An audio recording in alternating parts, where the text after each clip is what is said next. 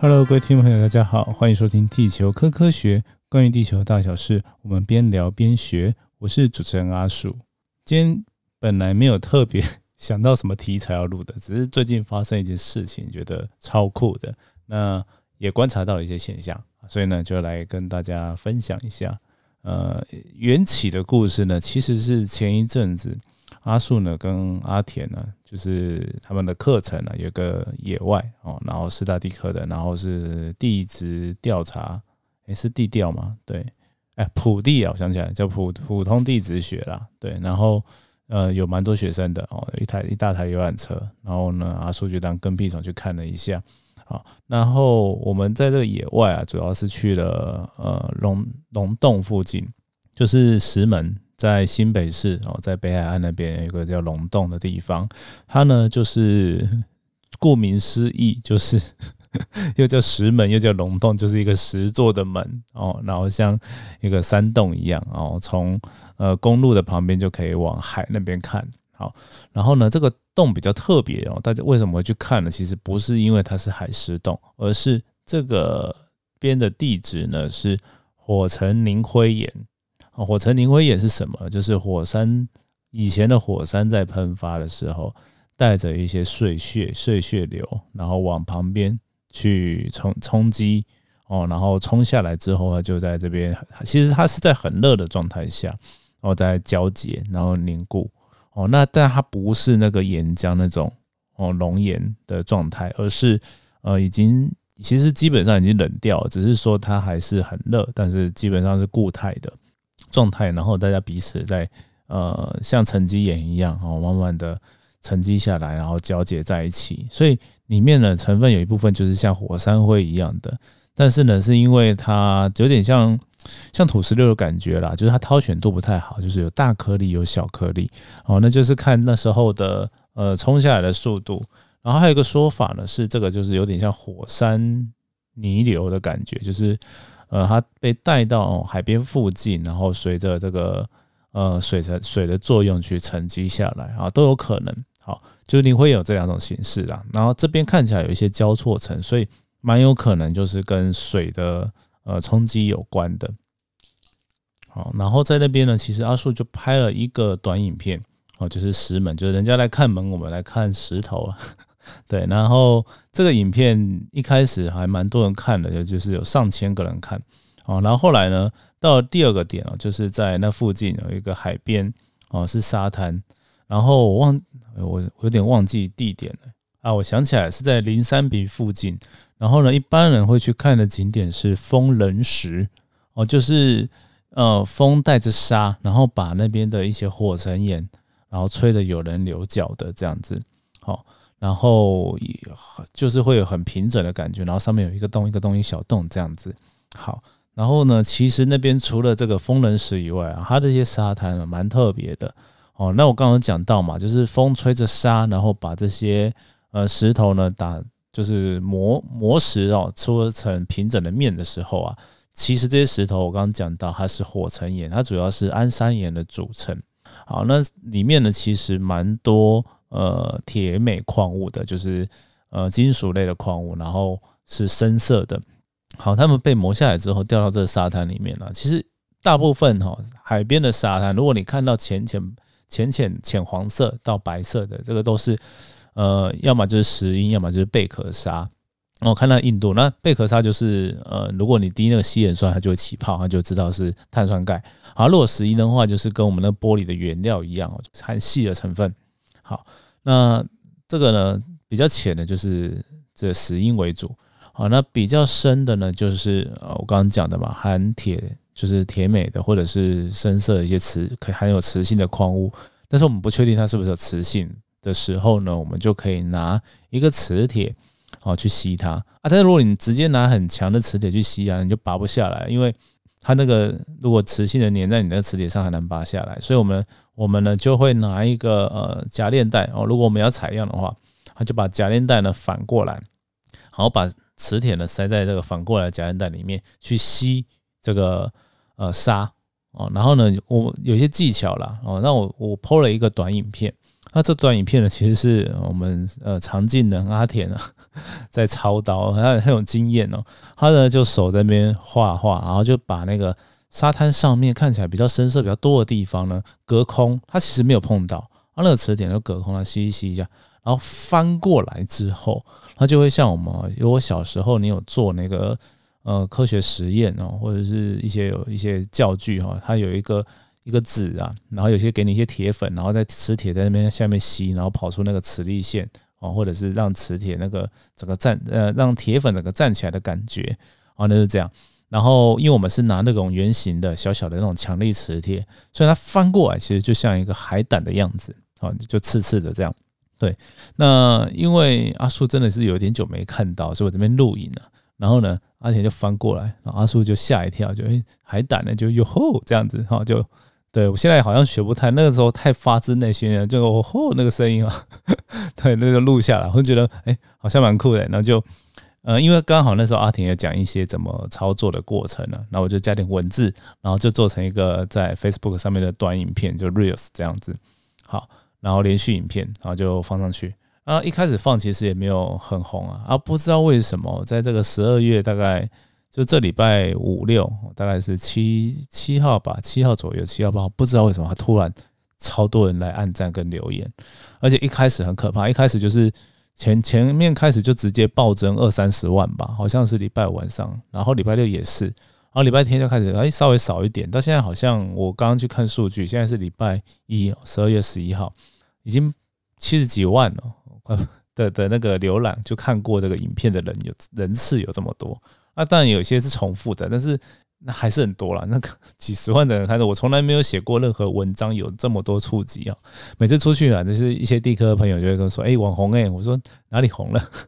对吧？根本根本没有，平常写一个文章也没有到破万人来来去看过哈。啊，按赞数要破百都很难了，所以觉得嗯，这个这个影短影片到底是什么样的魔力哦？但我刚刚讲的就是这影片几乎就是影片的全部了。哦，它只是加一些字卡，比如说在海边采集铁砂啦，然后刚刚说明的，而且说明的比我刚刚跟大家讲的还简单，就只是说这个含铁的东西通常都是比较深色的，哦，就会看到深色，你可以拿铁磁铁去吸吸看，那就可以了。好，然后下面就很多神秘的留言了，还有一些是哎蛮有趣的，他就有去试啊，或者是说哎讨论一下说哎呃那个这个原理是什么啊，然后为什么会知道它是金属哦，这个还不错。对，然后有一些说，哎，哦，原来沙滩上面那个铁有这么多啊，啊，那个跌倒下去是不是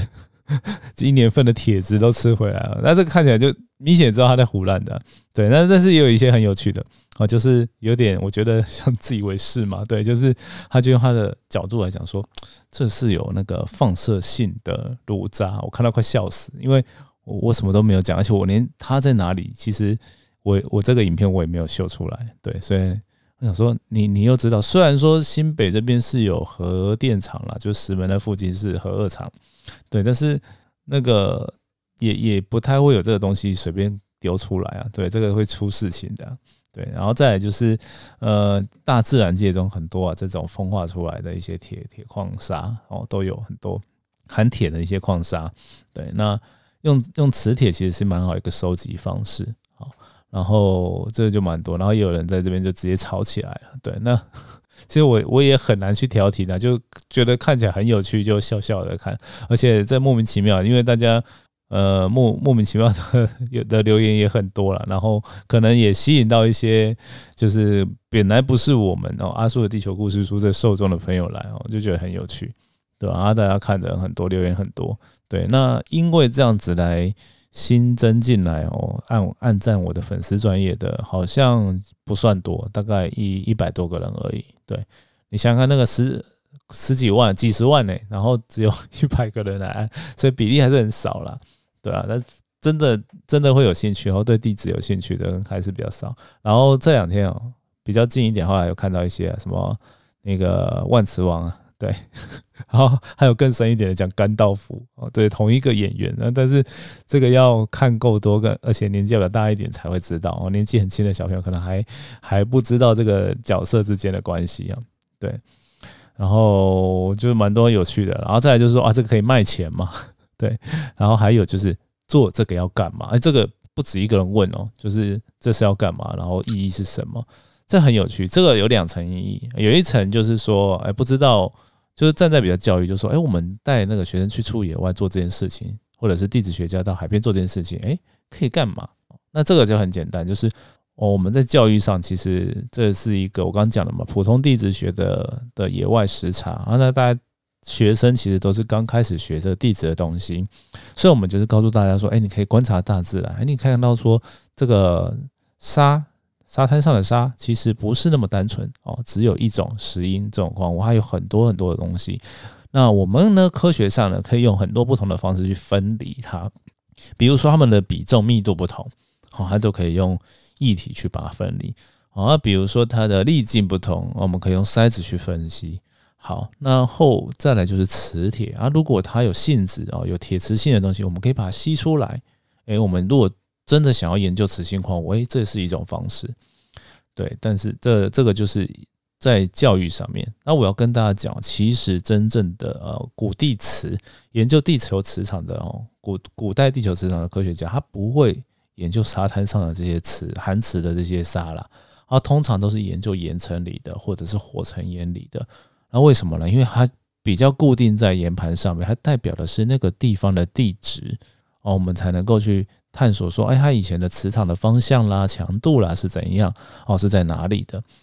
那当然，沙子上面其实也有一些地质意义，但是这比较少，因为它只能说，哎，如果我去把这个磁铁都吸起来，然后去分析，然后跟这些附近的呃呃石门这附近的火成岩呢？啊，去做对比，然后发现到说，哎，真的是原地沉积的，就大概只能得到这样的结论，就是它的源头哪来，然后从哪儿带来这样而已。哦，他能够讲的故事就稍微比较少一点了。啊，所以呢，其实到现场我们也没有那么强调说，哎，学生要去采样或什么，而是告诉大家有这一回事。好，那要记得要去观察这种各种的自然现象，这样子。对，那是属于这个科学教育的出发点了。好。然后呢，当再问了，其实有另外一种人，他问出这个问题说：“哎，这要干嘛？”就是真的就很直觉的，你这个可以干嘛？我是要拿去卖钱吗？还是说，哎，有什么伟大高深的呃研究或什么啊？啊，其实其实没有啦。其实采铁矿这样采，其实也没有到很有效率啦。对，因为因为其实应该还有更有效率，你直接去找有矿床哦，大量的高。呃，就是密度比较大，然后而且比较多的那种铁矿比较快啦，对啊，这个就比较一些原始的方法。那但是这也呈现出一件事情哦，就是今天阿树其实想要再跟大家多聊的，就是实用主义这件事情。这件事情其实在我们的华人、中国人的这个民族上，我觉得蛮常看到的，尤其是科学史上面，因为都讲求的这个实用主义，就是这个我可以拿来怎么用。所以呢，其实你看，跟西方啊，就是古希腊他们讲的那个天文学，其实其实就占星啊，就是古古代用占星，或者是说你观察这些星座的变化，它通常都会产生的一些比较偏神话故事的东西。对，那在东方呢比较特别啊，就是会跟那个帝王有关呐，就是 古代有个钦天监还是什么的，就是呢。它呢会用来说像国师嘛，就是占卜国家的运势啊，或者是说看那个天象啊，知道说下来接下来预测，哎，这个国运会怎么样啊？会会要干嘛的哦？然后这个呢，其实 就是我觉得是蛮实用主义的嘛，就是说你皇帝皇上有想想要呃了解一些事情，就来问你啊，你看能不能给我一个解答？然后发现到说，哎，这个大自然的有这个规律。哦，它就变成这样去运用，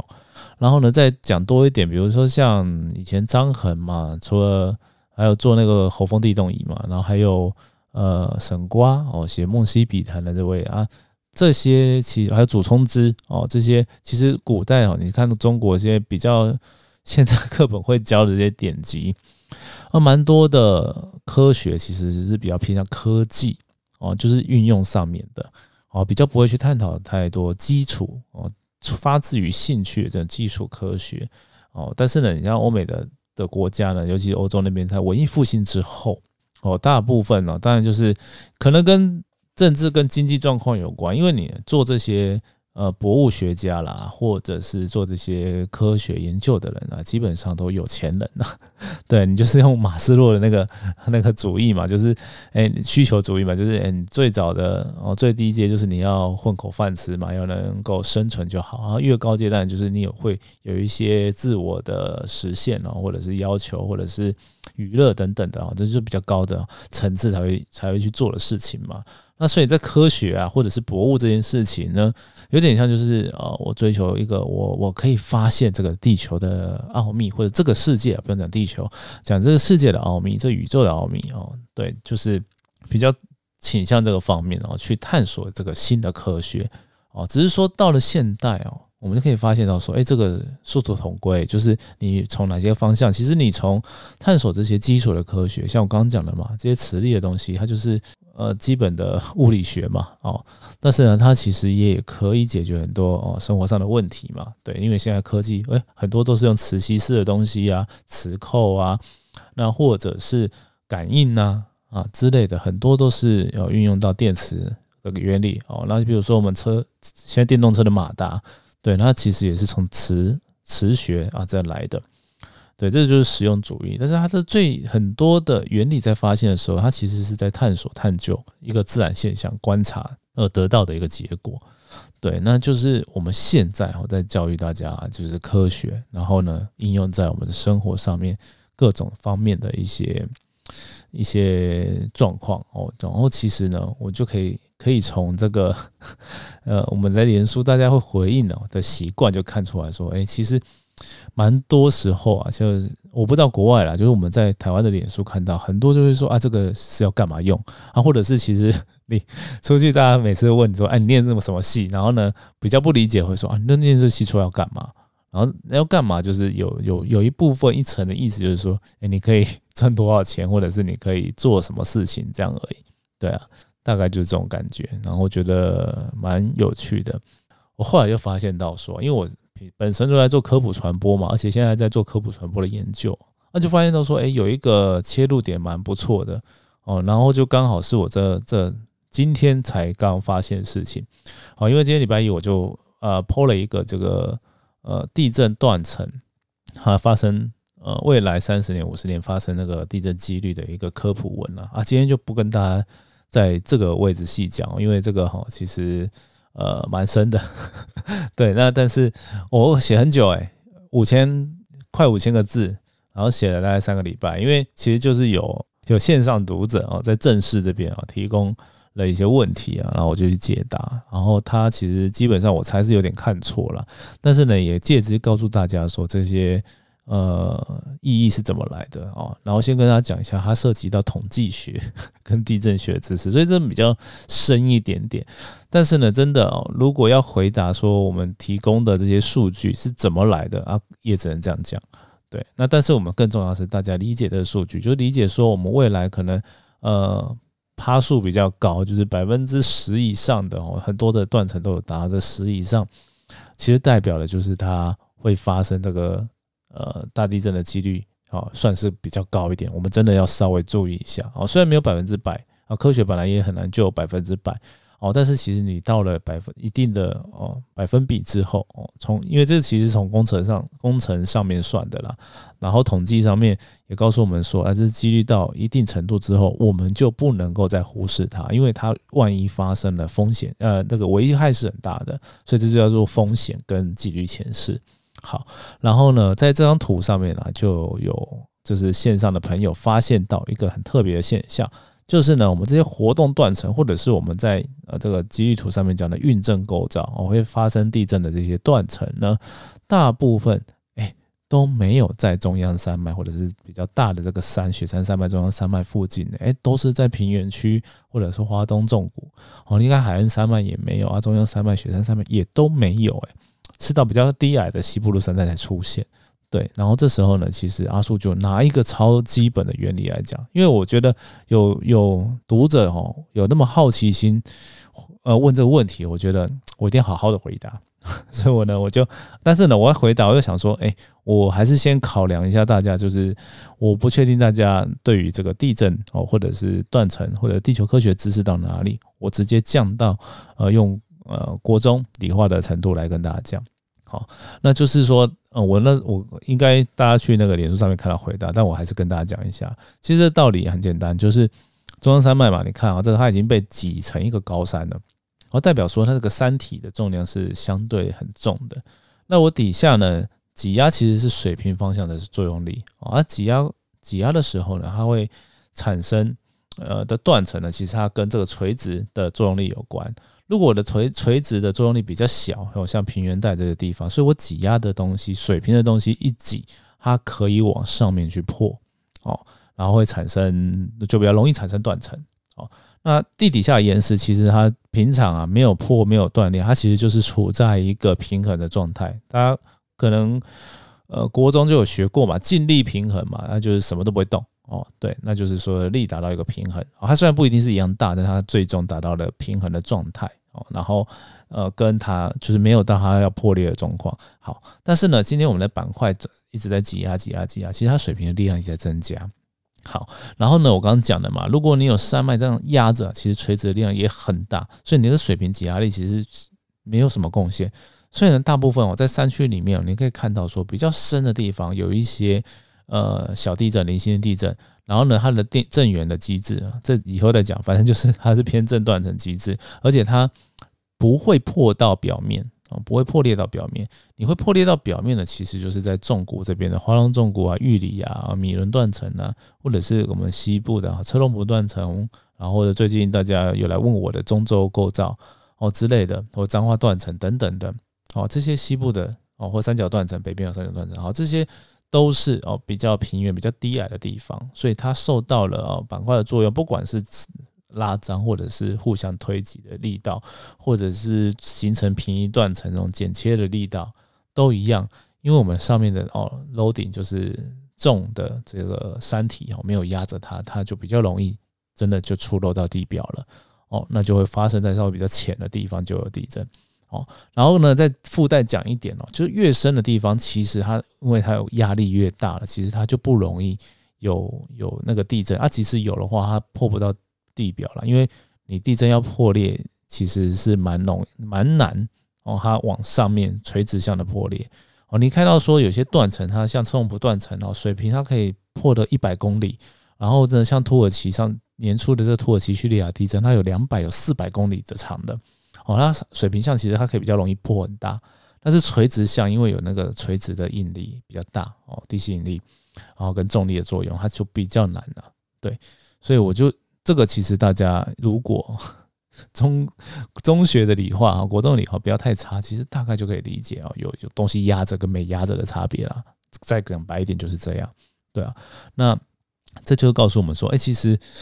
对啊，我本来不解说这短影片的用意，然后或或许啊，因为在回答这个问题，我就想到说，是不是真的是够简单、够单纯，单纯到你可以自己解读事情，或者是你可以很容易提问？哎，这个就是一个还不错的科普。这或许啊，阿树之后可能也会尝试，哎，有一部分走这个方向啊，但另外一部分呢，就是像我刚刚讲的嘛，我写那个文章五千多个字，确实也是一个有必要存在的。为什么？因为真的有些人呢，念多了，念的有兴趣了。像我觉得听众朋友大概一半以上都会是这样，对，就是比较兴趣的才会留在这边。那比较有兴趣的，我一直都讲一些你课本上或者是你很容易 Google 到的知识，哎，当然不会满足嘛。所以我当然就一定要想办法啊，准备一些比较稍微深入一点，但是诶又不会说你一定要跑来 念个一个学期的课才会知道那种程度。所以就大概是我的一个一个方向。但是这有个缺点，就是呢。呃，我的产量不会太快，不会太多，不会太频繁，所以呢，请大家就是多多多给点耐心啊，不然呢，就是欢迎来加入地科系啊，不